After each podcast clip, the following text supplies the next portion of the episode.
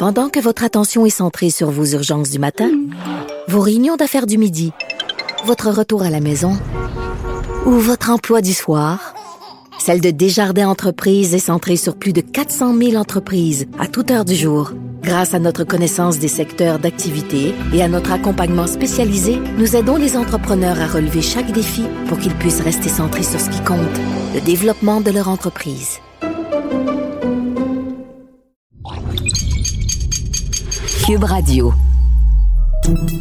Salut, c'est Charles Dran avec l'équipe dans 5 minutes. On s'intéresse aux sciences, à l'histoire et à l'actualité. Aujourd'hui, on parle de statistiques et de gaz à effet de serre. On peut leur faire dire ce qu'on veut aux chiffres, et encore ici dans le complexe dossier de nos objectifs de réduction des gaz à effet de serre, c'est un peu ça qui se passe. On leur fait dire un peu ce qu'on veut.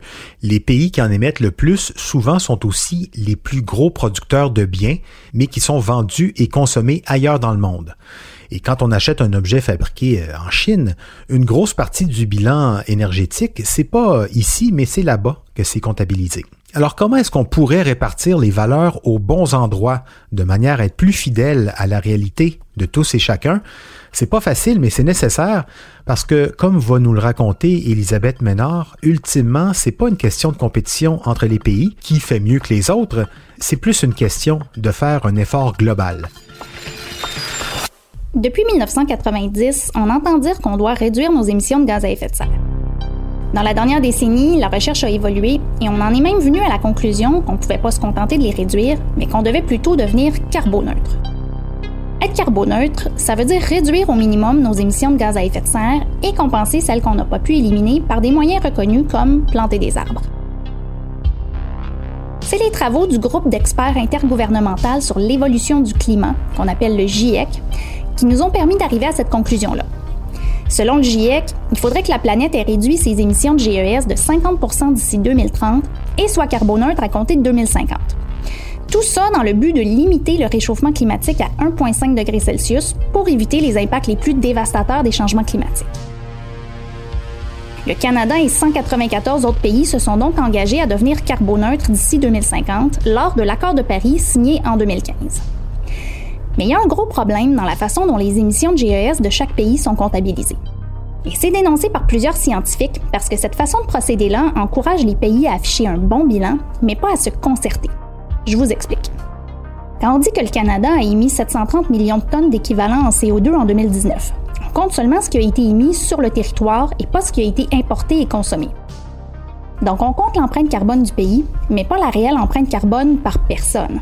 Par exemple, si je vais acheter un marteau à la quincaillerie, il y a des bonnes chances que mon marteau ait été fabriqué en Chine puis importé au Canada. Donc la fabrication de ce marteau-là n'est pas comptabilisée dans le bilan canadien. Ce qui va être comptabilisé, c'est si j'ai pris mon auto pour aller à la quincaillerie, j'ai brûlé du gaz, donc j'ai émis des GES. Au Canada, le secteur des transports représente 25% de nos émissions de GES. C'est beaucoup. Notre plan pour atteindre la carboneutralité repose en grande partie sur l'électrification des transports, le transport en commun, mais aussi la voiture électrique. La production des voitures électriques émet plus de GES que celle des voitures conventionnelles. C'est un fait qui n'est pas très connu encore, mais qui a été démontré. Donc, si tout le Canada se met à la voiture électrique, son bilan va s'améliorer considérablement. Mais celui de la Chine, où la plupart des autos sont fabriquées, va s'alourdir de beaucoup. La source principale d'énergie de la Chine, c'est le charbon. Pas parce qu'ils sont méchants, mais parce que c'est ça la ressource qu'ils ont sur leur territoire. Nous, au Québec, on est chanceux, on a de l'hydroélectricité. La Chine, c'est le plus gros émetteur de gaz à effet de serre dans le monde. Mais ce qu'on dit rarement, c'est qu'une bonne partie de leurs GES sont induits pour produire des biens qui sont consommés dans d'autres pays, notamment le Canada. Tout ce qu'on achète qui provient de la Chine a été fabriqué grâce à un combustible fossile.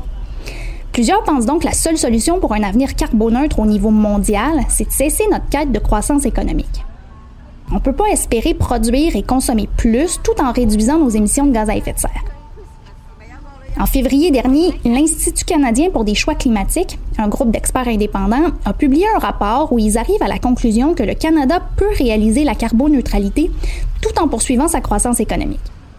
Mais ce qui n'est pas dit, c'est que notre croissance économique dans un avenir carboneutre va probablement se faire au détriment de d'autres pays. Le Canada va afficher un beau bilan, mais ça nous aura peut-être pas rapproché de notre réel objectif qui est celui, il faut le rappeler, de limiter le réchauffement climatique qui a lieu à une échelle planétaire. Idéalement, on devrait regarder la consommation qui a lieu sur notre territoire et non juste la production.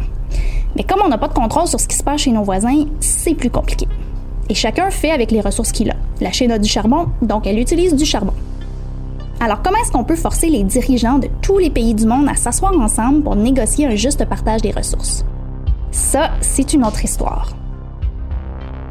Oui, mais il va bien falloir revoir les grilles de calcul, déjà en dirigeant un peu plus la lumière sur cette inconsistance, en abordant la question de front, la question, vous savez, de ce grand reset qui revient souvent avec la pandémie, ben voilà une belle occasion d'en faire un, un reset sur la manière de faire nos calculs. Merci, Elisabeth Ménard, c'était en cinq minutes.